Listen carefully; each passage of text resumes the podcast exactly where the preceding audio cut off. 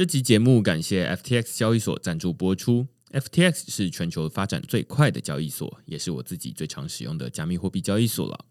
无论你是要买卖加密货币、股票代币，还是想稳定的赚放贷利息，都可以在 FTX 交易所上找到，而且它也有中文界面。另外，FTX 还成立了慈善基金会，他们会定期将交易手续费收入的百分之一捐赠给社福单位。现在透过区块式的邀请码 Blockchain B L O C K T R E N D 注册，就能享有手续费九五折的优惠。如果你抵押他们发行的 FTT 平台币，还可以减免更多手续费，甚至能每周拿到空头奖励哦。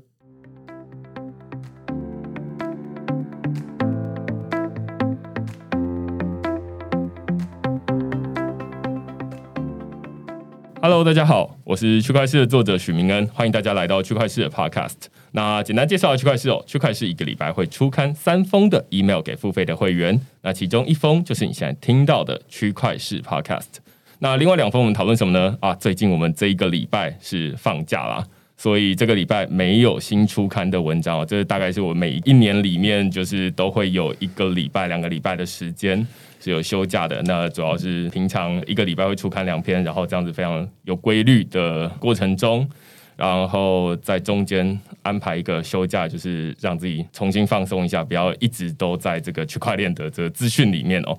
但是其实我们 Podcast 没有暂停，我们今天呢就是邀请到了三位来宾，然后他们分别来自于不同的公司，然后以及学校。有学校的老师，然后有这个公司的代表这样子，所以我们今天呢要讨论的就是这个房地产的签约如何上链哦。这个主题跟我们之前在讨论，例如说关于这个去中心化金融或者是加密货币等等的，稍微比较不一样。这个主题跟我们的日常生活。更加贴近，就是说，哎，如果你最近正好有在考虑说，哎，我们在看房子，像我自己啊，最近就在看房子，然后我就在想说，哦，那除了看房很不方便，因为这个他们在带你看房子的时候，就想说啊，那要不要等疫情之后啊？那更不用说，我自己都还没有进到这个签约的步骤了。那我不知道大家有没有已经开始买房子？我猜绝大多数人可能都还没有。但我们今天就透过这一集的 Podcast 来聊聊说，哎，房地产的签约如何跟？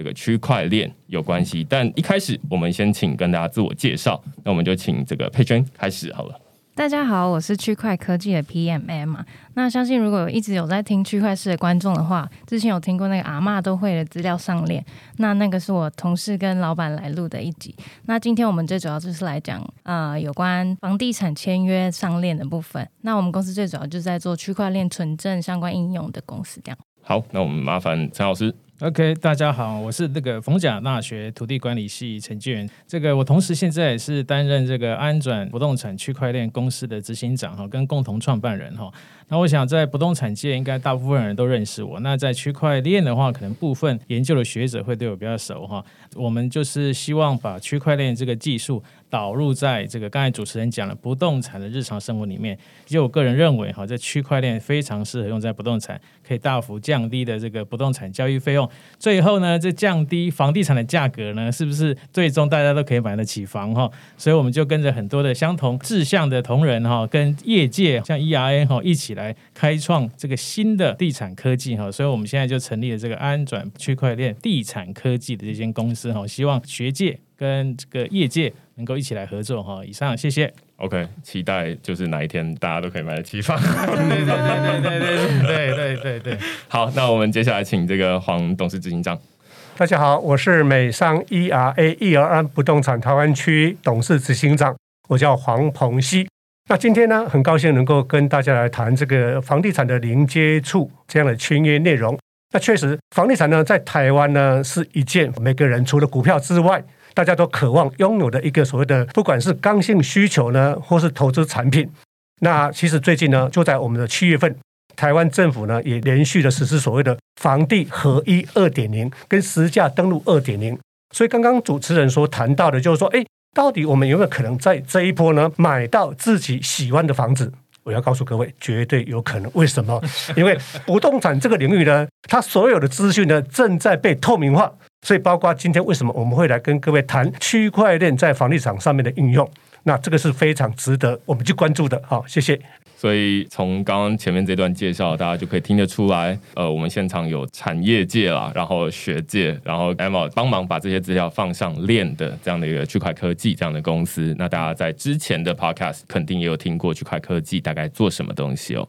那我就直接开始。第一个问题是很好奇，说这样的一个合作，因为我们刚刚前面提到，呃，要把房地产里面的这些资料写上链，这到底在写哪些资料上链？然后这些资料对于刚刚我们前面先画了一个大饼哦，就是说，哎，那想办法让这些资料，这个房地产的资料透明化，哪些资料需要透明化？然后它到底解决什么问题？或者是说现在到底有什么问题？那我们就请陈老师好了。我我想哈，我们要上链，要资料透明化。其实刚才董事执行长讲，我们现在房价二点零哈，其实最重要一块就是我们的价格资讯终于可以回到门牌号码。所以你从这件事情就可以看得出来，以前我们的不动产中介哈。或者是我卖房子都不希望价格资讯太透明，因为其实因为不动产钱很多啊，所以价格就可以这个来来去去哈。那另外因为它价格很多，所以我们在做不动产的交易的时候，各位都会非常听过这个中介啊，然后地政士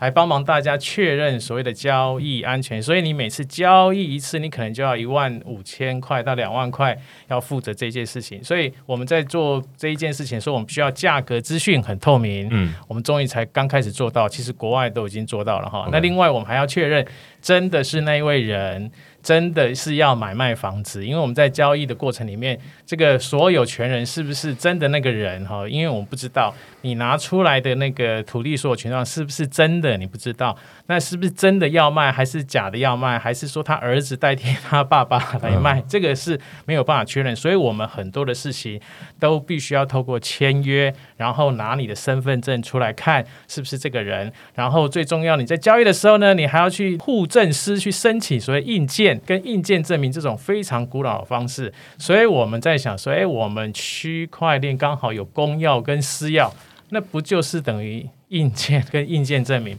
硬件证明就像是公钥放在那个户政事务所里面，而你自己的那一张硬件哈，就是像是私钥。但是其实以目前现代来说，其实有很多都会仿冒的。哦，所以我们现在就是硬件代替你的签名，可是，在国外都没有嘛。对，所以我们现在是不是可以透过区块链去确认你的真人真的签名？嗯，然后真的意思表示就是签名嘛。哈，这个东西是可以放在。区块链上就不可篡改，然后你也不可否认，因为以前常常有人很容易被否认。你说这个代签还是什么东西？就是说啊，这个这个你怎么证明是我签啊？不是，这是我儿子签的啊。这个是因为我们土地还有很多是共有人哦，所以你永远搞不清楚 这个是谁是谁，或者是说他是他儿子，他爸爸叫他来做的，是不是？哦，到时候会其实我因为我们土地价格非常的高昂哦，所以到最后产生出来过错的时候，你根本不知道谁要负责。所以我想就是因为这样子的关系。所以我们的交易费用跟投机成本其实很高，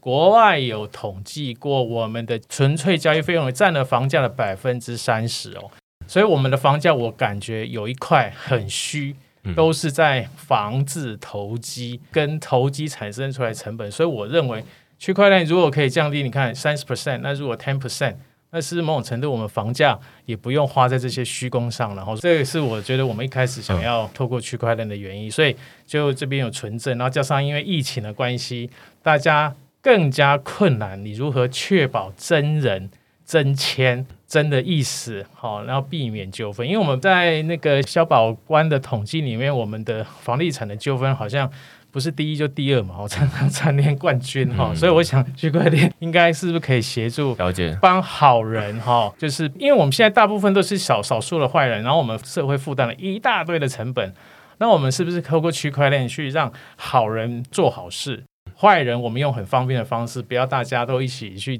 提出那么高的交易费用。我觉得区块链可以协助我们。对，陈老师刚刚提到两点，我觉得蛮有趣的。第一点是说，现在房价的揭露终于呃细到门牌了，这个我自己有亲身经验了，因为我正好在看的时候，大家都是在网络上，如果你要查房价的话，哎，他都是告诉你说，这个例如说从二十号到四十号之间。好，然后它的房价是多少？但是你可能会觉得说，哎，二十号到四十号中间有的房子是新的，有的房子是旧的，有的是大的，有的是小的。那虽然你是揭露这一段啦，但是我还是不知道说到底确切的这个门牌号码它到底是多少钱。那更不用说大楼，大楼里面可能二十号、二十一号、二十二号，每个都是不一样的大小，有可能有的可能是一房型，然后有的是三房型这样子。那所以揭露一段，这就会造成说资讯不够透明。虽然它已经比完全不揭露还要更透明一点了，嗯，但是对于买房子人来说，因为这个金额很大嘛，那大家总是会更斤斤计较一点。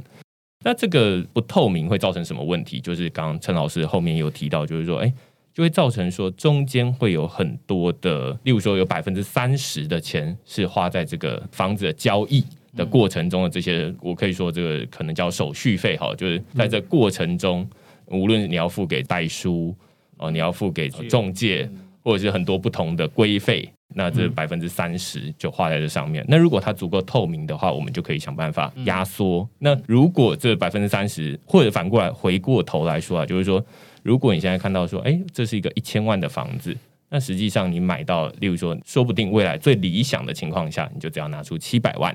然后你就可以省下很多的规费，当然不是说要把这个东西压到零，但是而是说，哦，它越少，那你就可以用越低的门槛，然后来让大家买到自己喜欢的房子，大概是这样。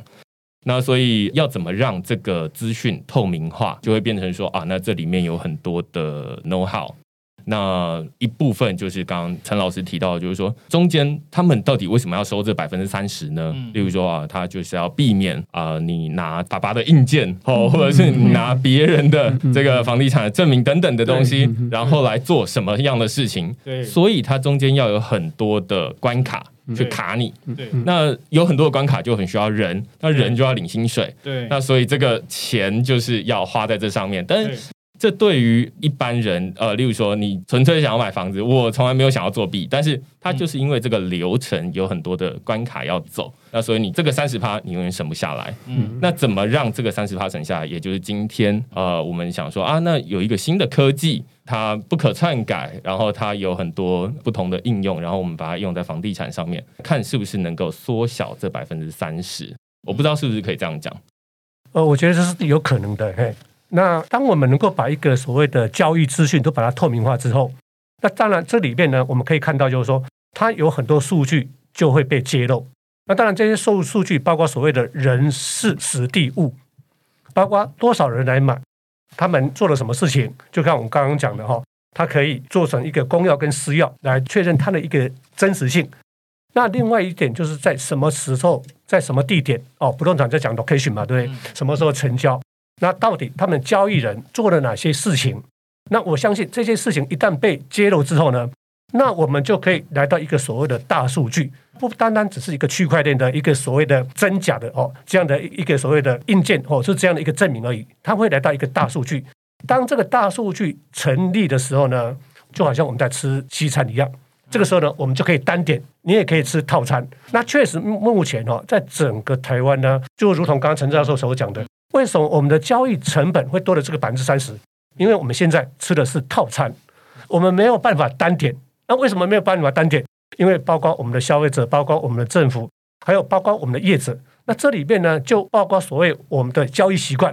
另外一点就是我们的法令法规允不允许这个所有东西都被揭露？所以我们非常啊，因为我本身是这个不断的经济的业者。我们非常乐观去看到政府，尤其在七月一号相继的实施所谓的房地合一二点零跟实价登录二点零。那我相信呢，未来这个所谓的不断的科技呢，在台湾，我相信政府也会大力去采用。那为什么？因为现在台湾正面临所谓的少子化跟高龄化，未来呢，我们会越来越专业化，甚至我们台湾可能会朝着所谓的科技化。虽然我们在台湾，我们立足台湾，但是有没有可能我们发展的一些？某些东西就能够影响全世界，嗯，哦，所以这个是有机会的。那如果这样的话，我相信未来呢，当这些所有的数据透明化的时候，我们的交易成本一定会降低。那包括我们的开发商、我们的代销、我们的不动产经纪业、中介业来讲，我们中间的流程一定会更透明化。那在这样一个透明化之后呢，其实很多的数据会告诉我们哪些事情不用再做了，哪些事情可以加强，哪些建材是可以省下来。哪些东西是对我们来讲是永续经营，甚至对环境来讲是一个很棒的一个所谓的永续发展。那这样来讲，我们不管从内在或是外在，从实体甚至到所谓的这样的一个科技，如果我们能够做到这样的话，那这个成本一定可以降低下来。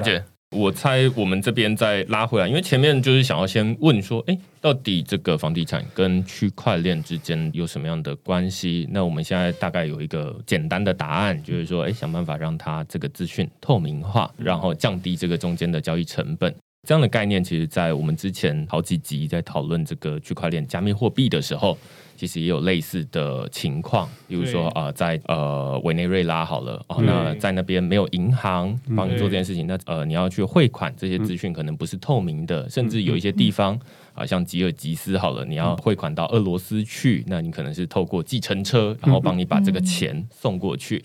那这个不是一个很透明的情况，当然中间你就会花很多的，例如说你要转一百美金过去，那你可能这个中间的手续费就要付一千美金等等的，那这就相对的比较麻烦。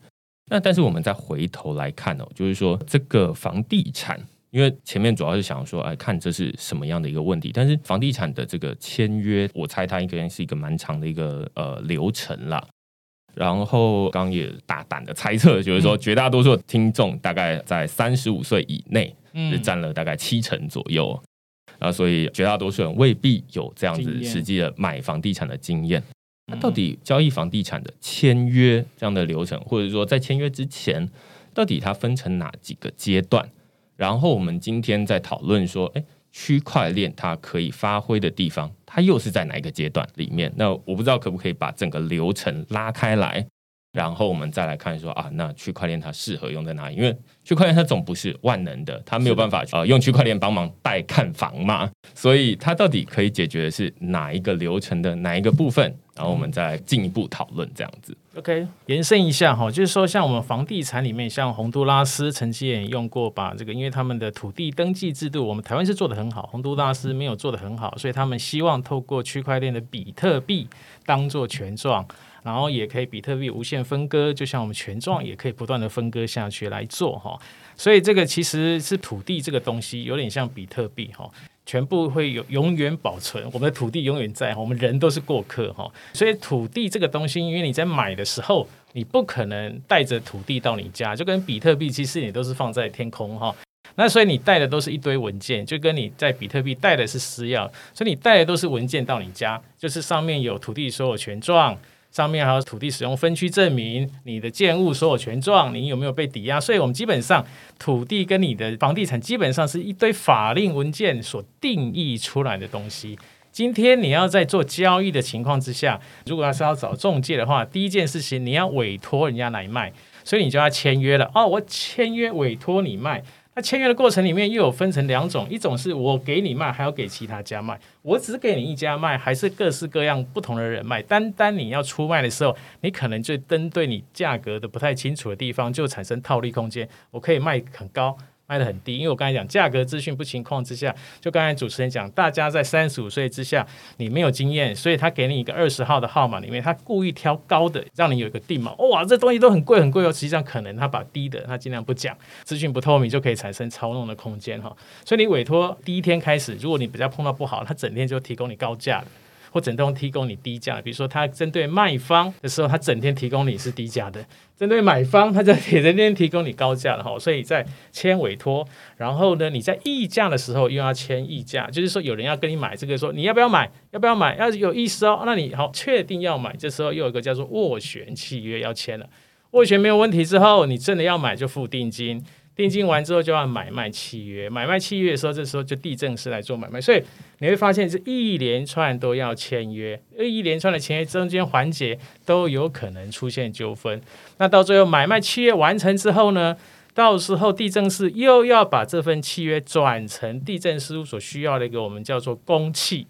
那你才可以做所有权的置换。所以你会发现全部都是合约。都要经过一一的确认。那我觉得目前区块链来说，虽然有些国家很猛，直接从后面的权状也区块链买卖企业什么，在美国的话是所有都可以透过区块链。那我觉得台湾相对来说比较保守，因为我们不动产哈，不管是国内外最有名的就是不太好听的，就是我们不动产是引用科技很慢的一个产业，有可能是因为传统的习性，或者是拥有不动产的人都年纪比较大。那我觉得这个趋势也慢慢的到台湾之后，我们发现我们现在最先用的，像现在推出来这个零接触，因为疫情的关系，我们优先适用在就是需要签约，但是可能还没有办法那么重要程度了哈。就是说你一般的委托啦。斡旋甚至契约变更了哦，因为时间要延长，这一些可不可以不要再实体接触？透过区块链是不是完成线上签约跟存证哈？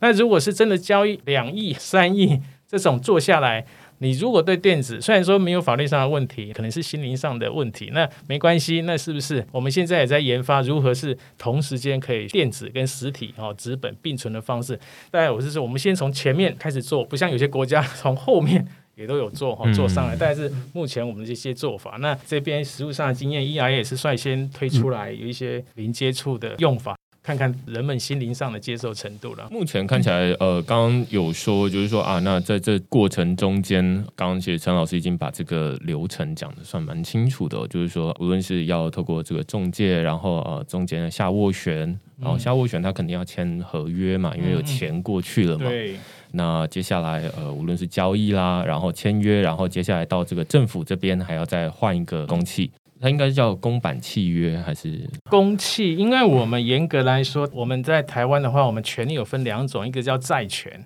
一个叫物权。所以各位，你买的土地所有权、抵押权，这都物权。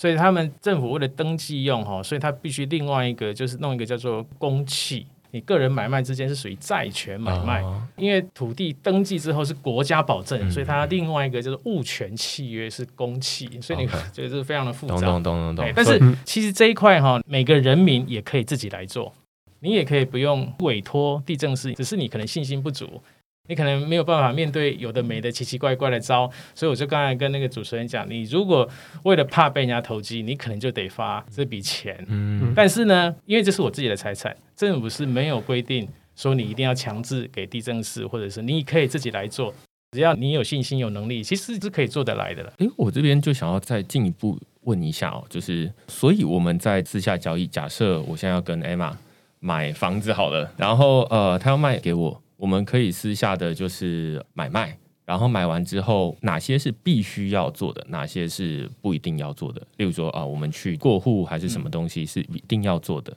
然后那些是去政府登记吗，还是什么？当然，你如果你们两边合意的话，那当然就是你要有一个买卖契约，虽然是说你两个成立完，你要先去缴一些税。去税政机关缴完税，当然你钱有给他了，然后实价登录是多少钱，然后税费该缴的税缴完之后，你就可以拿这些缴税证明去地震事务所填地震事务所需要的那些表单、公器上面需要的资料，然后你自己的相关的文件，哦，这个买卖双方的文件，那你就可以去地震事务所就可以完成了，你自己也可以完成，所以就可以省下。这笔钱只是大部分人，包含日本、包含韩国，虽然也都可以自己做，但是都有高达七成跟八成哦，都是委托第三方来做了。但我觉得这或许也是区块链可以来协助，因为未来我想新的时代上来，手机为主，然后现在在国外也开始渐渐透过区块链跟不动产结合，是不是可以就透过手机就可以过户？嗯啊，现在其实政府也提供蛮多网络登记对这些便民措施了，所以我想。未来或许有时间，搞不好我们年轻人就可以不用再负担这些成本。了解，所以刚刚说的这看起来是说，呃，我们可以私下的交易啦，只是我们最后要去政府上面告诉他说，啊，那我们这个物权啦，从 Emma 这边转移到我这边，就这样。那其他的中间有很多的这个，例如说中介啦，或者是下斡旋啦这些的钱。本来被包含在这百分之三十里面的是可以拿掉的，嗯嗯，那这就是比较自助，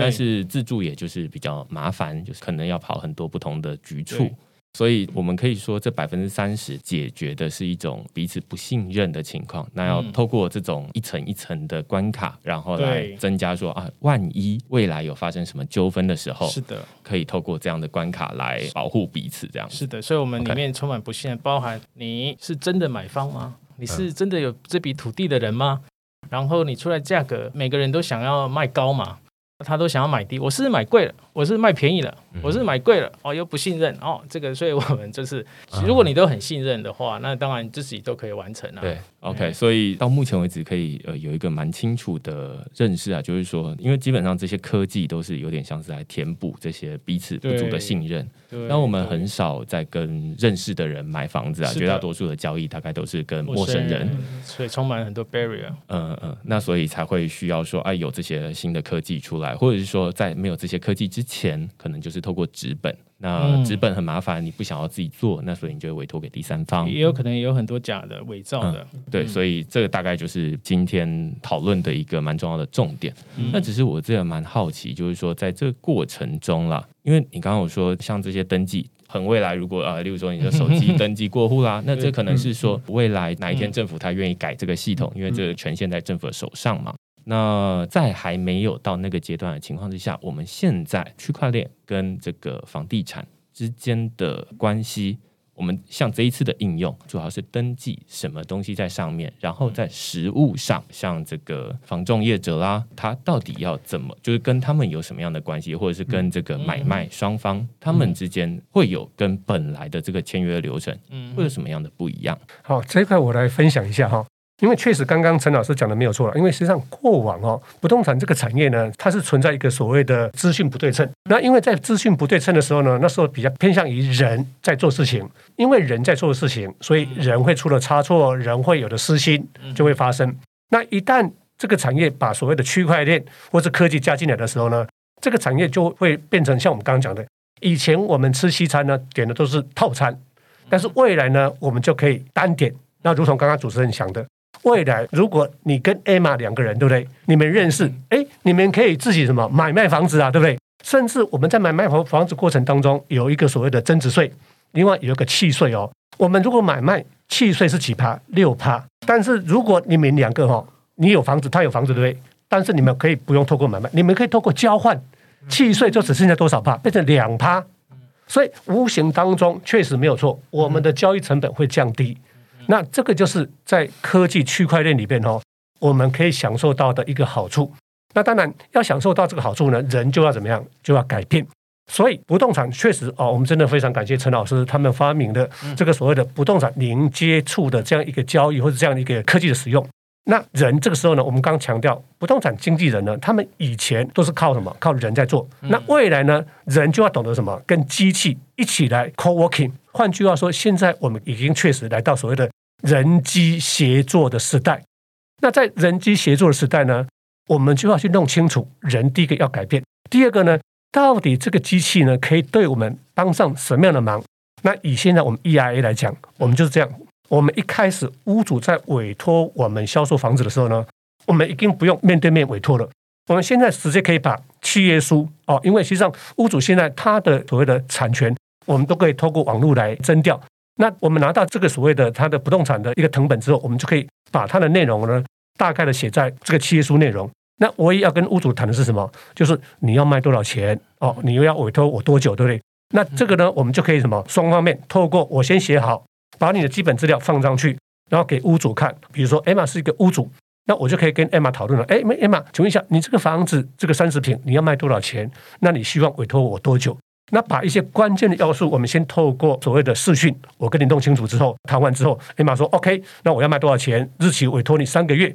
那就这样之后呢，我就可以请我的公司的秘书哦，把这份委托书是委托房子委托销售啊，把它变成一个 email，那同时呢，寄就就会寄给艾玛。那当然，，Emma 要做的是什么？就是他会取得这封 email 信之外，他会取得我们给他一个密码。等他打开这个密码的时候呢，他也可以在这上面签约。那当然，一份契约书我们都知道，他可能要签名的地方要好几个地方。那这时候，Emma 只要签上他的一个中文名字，我们就会出现在这个合约书的五个地方，全部都会有的。那同时呢，因为一签完之后呢，Emma 也可以放在自己手机里面，他就不需要纸本啊，就好像放在一个 Live 的存档里面。那当然，Emma 会后来会把这个讯息给我们，好，那我们就可以给经纪人。所以换句话说，屋主在委托我们销售过程当中，变成公司跟经纪人了，我们三方就同时会拿得到。当我们拿到之后呢，接下来我们会怎么做？我们就会制作所谓的不动产说明书，还有所谓的现况说明书。那现况说明书书是是什么？就是我们要把所有东西，包括这个房子有没有漏水，是不是凶宅，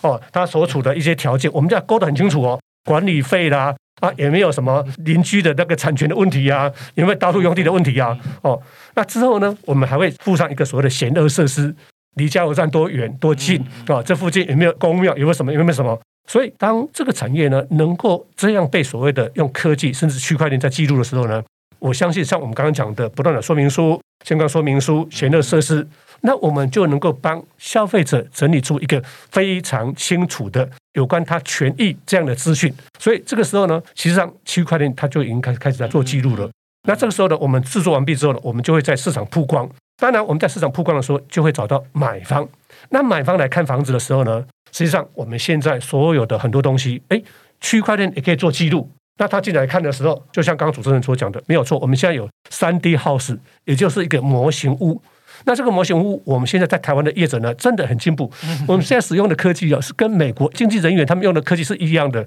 所以我们可以到里面去逛，去到里面去看。那这些资讯呢，实际上在我们的公司里面，它也是透过这个区块链在做记录。所以换句话说，将来这个买方看到喜欢之后。诶，他除了产权很清楚之外，他所看到的这里面的一砖一瓦或是一树一草，哎，完全被记录下来。所以将来一旦签约之后呢，大家就不会有所谓的什么那个争议发生。嘿，那除此之外呢，我相信未来因为有这方面的资讯的建立，哦，也就是数据的建立，那银行那边的所谓的贷款各方面也会决定的更快速。那同时呢，也能够让消费者的信用变成也被记录，然后甚至业者的信用也会被记录。当整个交易流程更透明化的时候，就是它的所谓的成本一定会下降。但是在现阶段呢，对于我们这个产业来讲，最重要是什么？就是不断的经济人员要改变，你要懂得如何跟机器一起来合作哦。所以我们再次强调，人机协作是经纪人自己要去改变。未来呢，我相信人机协作是一个什么？是一个过渡时期。未来一定会像陈老师刚所谈到，也有可能哦，会把所有的契约变成什么？变成智能合约。所以未来呢，我们有没有可能直接在线上在手机上面过户？我相信有可能的。因为这个是以未来的科技来做，很多事情是可以做得到的。嘿，对我再补充一下，我们最近做这个系统之后，也有很多人来问我们哈，就是我会发现区块链来做传统的资本契约好处。第一个是，当然像我们董事执行长他们，只要这种中介公司，他可能都要这一间房间全部在储存那个买卖契约啊，储存起来可能就哇，都好几个房间都要浪费台北市的平数，他们在储存这些有的没的。刚才讲了一堆哈。那另外一个是刚才讲说以前都是签约的时候就是有那个点，可是我们区块链我们可以录影嘛哈，跟照相变成我们就整个过程，你在带看的时候啊，是不是有你有给你说啊，你这个不是要给我吗？你那个没有，怎么都没有？那我们变成是整个全程都可以做记录，包含你当初中介说要送我什么哦，这个家具要送我什么，到时候都可以全程记录。最近我也发现蛮有趣的，是碰到那个社会住宅，他说。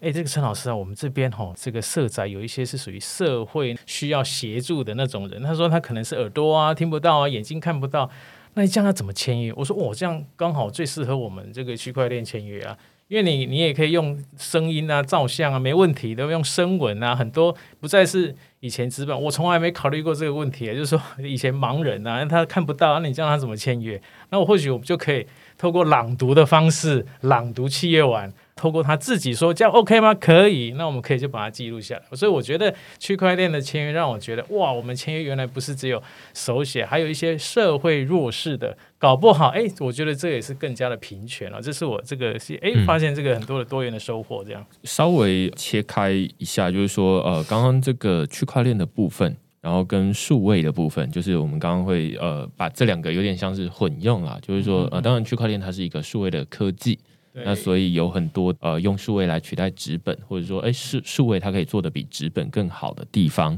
那确实我们在刚刚就会直接说啊它是区块链这样，但是其实刚刚在黄董事执行长这过程中，其实他就有提到，就是说啊无论是这个不动产经纪人，他本来要纸本过去，然后现在就可以透过用 email 过去。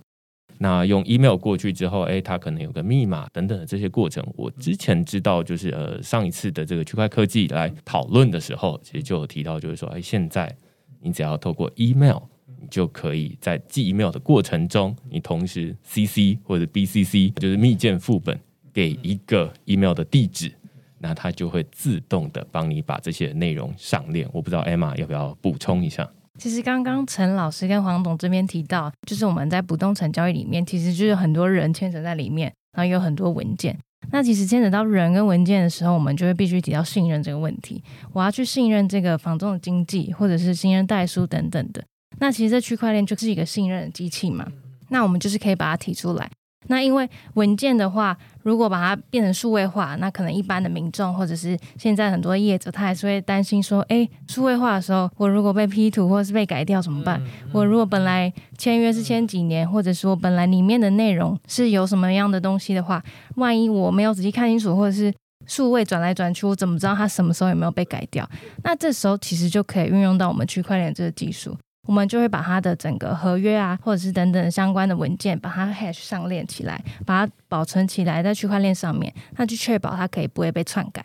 那另外刚刚有提到，我们在跟不动产经纪可能用 line 提到说，哦，我要送什么冰箱之类的，或者是微波炉等等。那这时候他会不会在签约完，我拿到钱之后我就反悔呢？就是其实我们在呃斡旋期间，很多人就觉得啊，反正我还没有做到你的生意，我先拿到你的钱再说。那这时候，其实我们很多的呃内容都需要把它存证起来，保护我们自己。不管是我跟中介交易，或者是就算我跟名人认识有信任，但其实我还是得要保护自己吧，不然他拿到钱跑掉，或者是不给东西的话怎么办？对不对？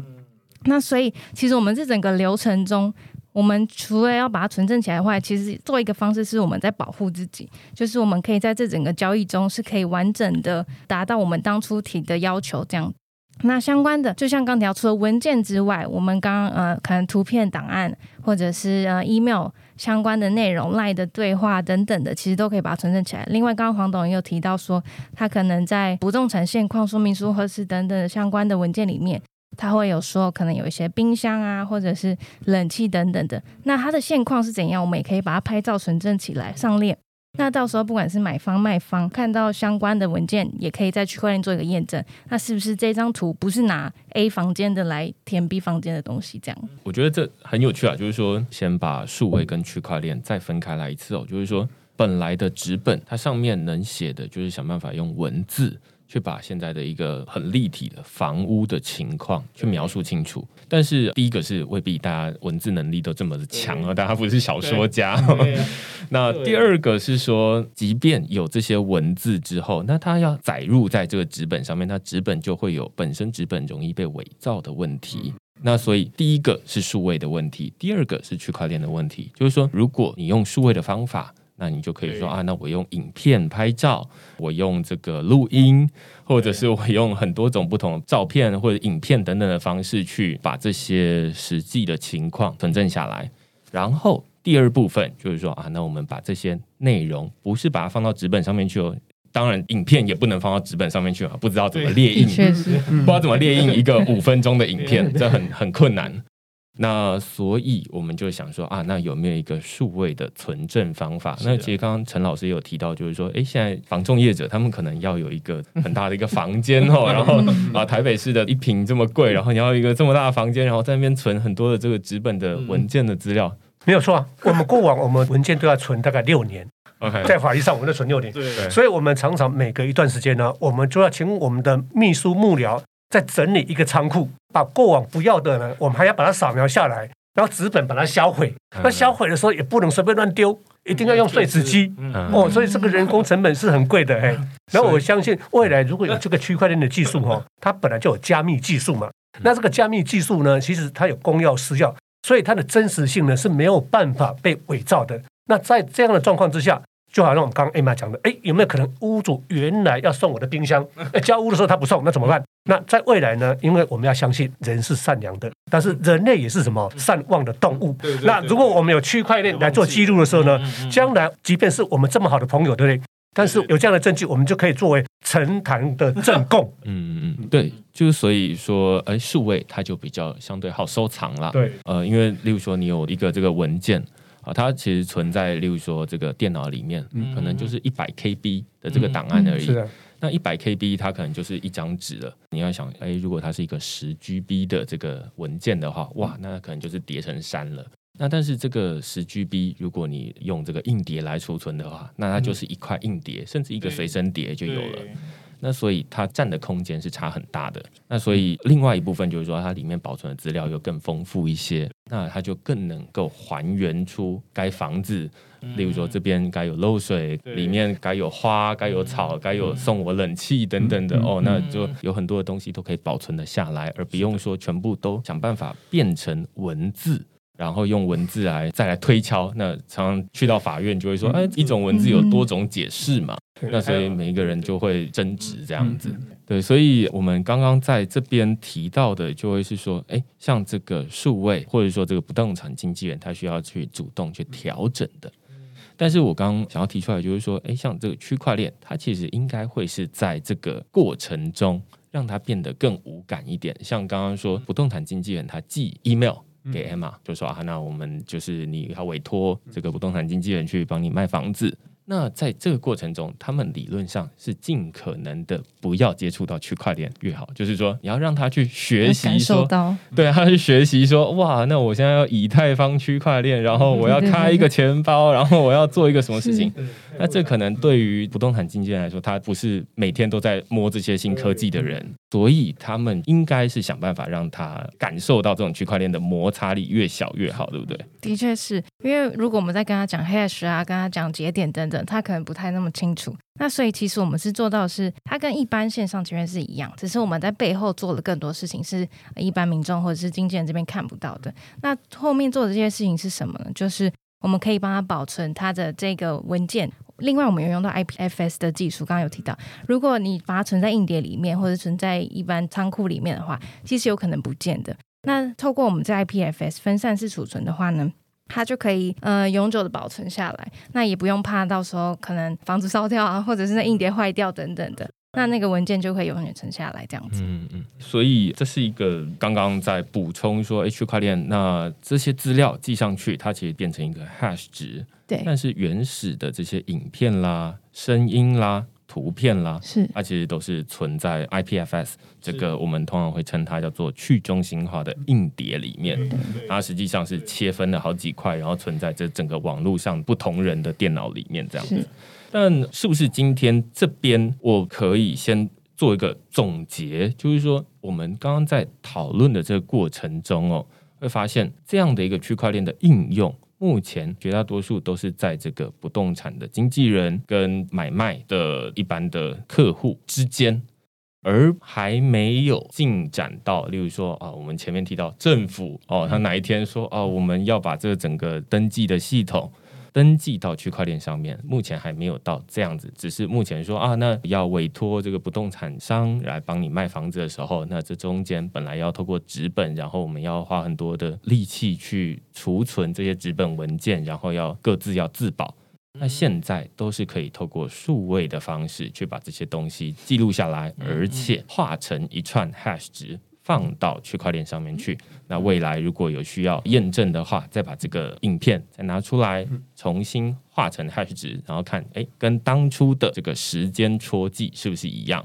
那那时间戳记既然有印上去了，然后同样的 hash 值，然后跟现在 hash 值是一样，那就可以说，哎，这两个档案它没有在这段时间里面被伪造过。是。那所以现在应该是只有在这个不动产经纪商。跟买卖双方之间嘛，对不对？对，其实政府现在也有在规划，也有在试办，就是在利用区块链的技术，因为区块链应用在这个国家的土地登记上面的话，其实很多像瑞典已经有在做试办了。那另外的话，在澳洲，我记得在二零一九年，他已经不接受纸本申请了。它并不是用区块链的技术，它已经变成无纸化网络申请了。那日本在在两千零一年还零二年的时候，其实也推出过。那因为这一波的疫情，他们也加速了他们要取消硬件跟硬件证明，以及更大幅度的透过网络的方式线上办理。所以在这样的趋势下，台湾其实在这一块目前也有在试办，就是透过区块链的方式。去运用，因为在 FinTech 这一块，其实我们不动产其实跟 FinTech 很有关系，因为我们是大量的不动产金融，其实银行放款都是放给我们不动产嘛，所以在放款的过程里面，你又要设定抵押权，抵押权的情况之下，银行就必须会拿到一个抵押权的一个他项权利证明书。那目前银行在这一块，因为它也希望无纸化了，所以它也希望国内是不是在政府这一块可不可以用电子化的方式去做查验以后的不动产抵押权的设定涂销？因为你要设定涂销完之后，你才可以过户嘛。除非你真的很有财力，然后自己花现金来买，那当然可能不用银行。所以在银行的 push 之下。未来也是一个关键的角色，所以未来的银行如果要透过你个人的信用，然后去贷款给你的钱、抵押权设定、涂销以及过户的这些金融服务，其实这一块的话，也是我觉得区块链可以应用的地方。那目前其实政府一直在推动，其实相关的银行现在也不断的在表示说，他们想要在这一块是不是可以透过区块链的方式，跨不同的人买卖双方银行一起透过区块链的方式去传递正确的资料跟不可篡改。然后有时候说，我们台湾政府其实也有在规划，在做这个推动相关的进程。那全世界各地也都用不同的技术在推动这一块的进程。然后老师刚刚提到这一段呢，让我想到之前我们邀请这个国泰金控他们来讨论这个区块链应用在这个海运上面的这个。国际贸易里面的一个用途哦，那他们是怎么用呢？就是刚刚老师说的，像你现在会觉得说，这个不动产的这些契约，它其实都是一个纸本，但是其实他们都跟金融科技很有关系，因为他们都是钱。为什么它是钱呢？一个纸本，那我就可以拿说，哎，那我拥有这个不动产，那我就可以拿去跟银行借钱，然后就可以说可贷成数呃七成，对，那如果是一千万，那我就可以借七百万出来。那所以，我就可以做这件事情。那我可以拿这个纸本，换句话说，这个纸本它价值七百万，实际值的不是你家的那个房子，而是这张纸本，这这正本哦。对。那所以它甚至是比你口袋里面的任何一张纸钞都还要来得更值钱的多。对对。那在这个国泰金控他们那个案例里面，他们就不是这个不动产的这个合约，而是说啊，那我跟好事多做生意的那个收据的那个发票。那说啊，我是一个中小企业，然后我供货给好事多，所以好事多就确定有跟我做生意，但是我没有那么多钱，所以我就先拿这个跟好事多做生意的合约拿去跟银行融资，对，然后啊，那我有一笔钱，我可以来做这件事情，然后我再供货给好事多，然后最后好事多再付款。给我，然后我再还给这个银行，类似这样。那在他们这个案例里面，也就是说啊，那这个契约也是一种钱，嗯，那你也可以拿这个契约拿去做银行的融资。那所以你会发现说，在不同的领域，其实都有类似的情况出现，就是说哦，他们都开始想说，那要把契约想办法证明它是唯一的，而且它是上面有记载金额的这些东西，他都把它放到区块链上面。把这些放到区块链上面，它就可以说啊，那我这个是有点像是数位的正本，那就确保说啊，这些资料不会被篡改，然后它可以永久的保存。而且第三方哦，其他的几方，如果我授权它的话，那它就可以查验这些东西。那这就对于这种多方的协作，例如说这个国际贸易，它可能说有海运、有海关，然后还有放款的银行，哦，有多方在协作。那在这个房地产里面，其实也是一样，就是说啊，有政府啊，然后有不动产经纪商，有买卖双方，中间可能还有代书，啊，买卖双方他可能还有这可能不是我的，然后我们可能还有百分之五十五十的产权，我们共有的，嗯，对，那所以这更复杂。那这更复杂的情况之下，其实透过纸本，大家都要去传这个纸本的时候，大家认这个纸本，第一个有可能被伪造。它在传递的过程中，有可能会不见，有可能会遗失，有可能会有很多种不同的情况。所以，我们用数位的方式来处理这个东西。大家都知道，电脑它可以处理的比我们手算的还要快嘛？对。那它更擅长做这种多方的协作。对。那把它记录在区块链上面，相对于把它记录在政府里面，政府它虽然也有这种分散式储存。但是，哎，区块链它是储存在全球，例如说以以太坊为例，它是全球大概快一万台的这个矿工的电脑里面。嗯嗯。那这相对，我相信这个台湾的任何一个政府没有把这个资料备份一万份的这件事情啊，而且备份在全球世界各地，大概是没有做这件事情，所以会说，哎，它相对之下比较可靠一些。我不知道刚刚这个黄董有没有要补充的地方？哦，确实没有错哈，未来一定是一个所谓的多方协作的一个时代。那如同我们刚刚谈到。未来这个所谓多方协作，包括所谓的消费者、产业、金融业，甚至政府的公部门，因为在这样的一个所谓的生态系，那未来呢，其实它一定可以落实我们政府最近常常在喊的 slogan，也就是落实居住正义。因为在居住正义里面呢，它不是只是一个房价合理化而已啊，它还要安全化。所以，如果能够导入这个区块链进来，它不单只是数位转型而已，它更是一个所谓的真的能够做到所谓的安全化、合理化，然后落实我们所想要的居住正义。那因为这样的关系，所以成本一定会下降的。嘿，嗯，所以我们现在就跟这个最一开始我们画出来的那大饼很有关系，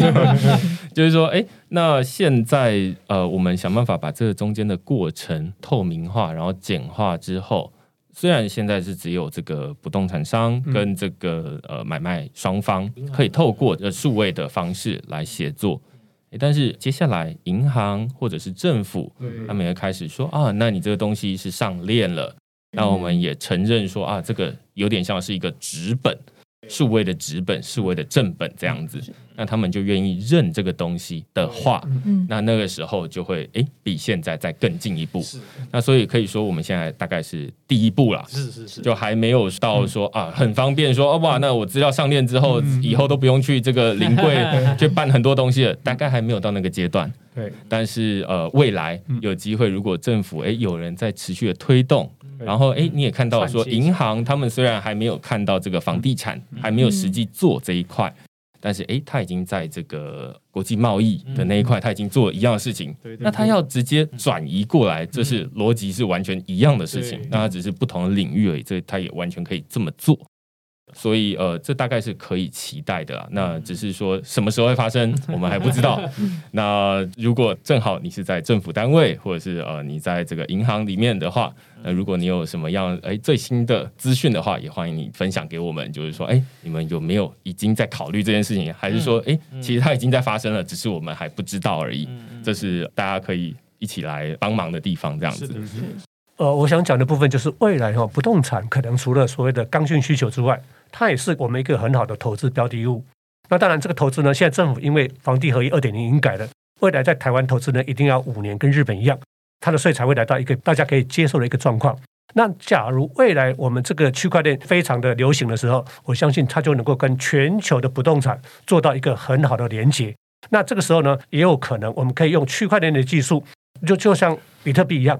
它能够把很多不动产把它细分化，那所谓的不动产证券化，这个我相信在未来，除了我们自己自住之外，也能够享受到这个所谓的不动产带来的好处。我们就不用说，哎，我们还要存一大笔的钱，我们才能够买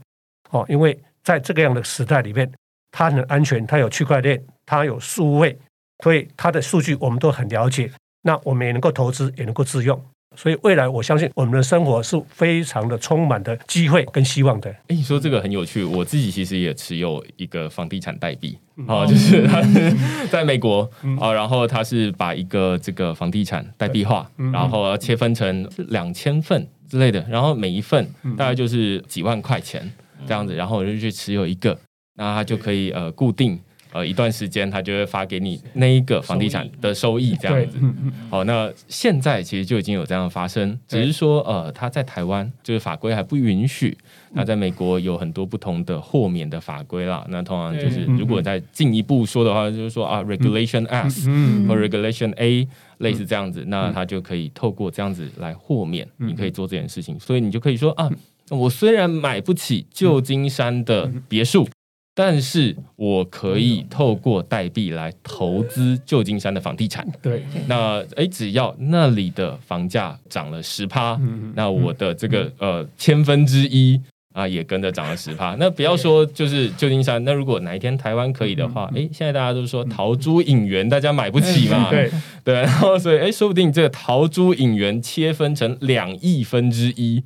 那你每一个人都可以花。呃，几十块钱或者几百块钱，哎，你就可以持有一部分。那如果哎，它真的是高价售出了，哎，你也可以获得呃其中的这个投资的收益。对，那你可以说，呃，你是投资陶朱影园的这个房东之一，这样子，类似这样。那这是很有趣的部分，只是这个也在台湾目前还没有做，那但是在国际上已经可以看得到这件事情发生了。台湾这一块相对。比较慢一点，就是其其实刚才主持人讲这个，我们在这个我们叫做不动产证券化，已经有证券化，当然现在可能有 security token 啊来做代表哈。那所以其实就刚才看出来，我们房地产非常适合的做区块链或者代币。我们不今天讲的比较多纯正，其实我们也非常适合做代币。我刚才讲的权状就是代币化，就是就变成房地产代币，就是把权状。把它细分到跟代币的本质而已。那我觉得这个其实非常适合来做。那像其实我我常常在讲说，其实我我我虽然是叫土地管理或叫不动产，其实我们土地哈，其实不真的不是土地。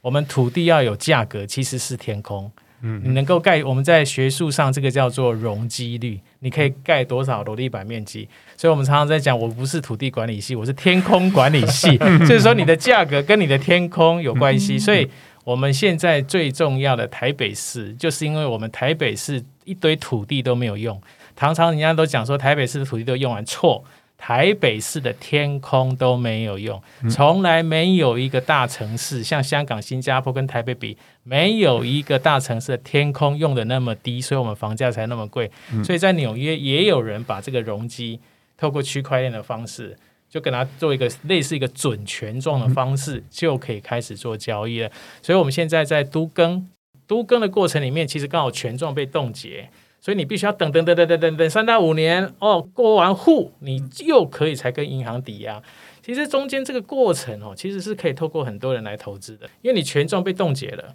等到你新的权状出来，这块时间其实是没有办法融资，因为没有一个有效的凭证。然后你又要发展台北的天空，台北的天空就土地，然后非常的昂贵哈。其实这一块的流动性哈，其实我觉得是未来新的金融商品结合区块链的发展模式，也是我们未来台北市要在往上做居住的发展。其实这个其实如果更用便宜的方式，我想。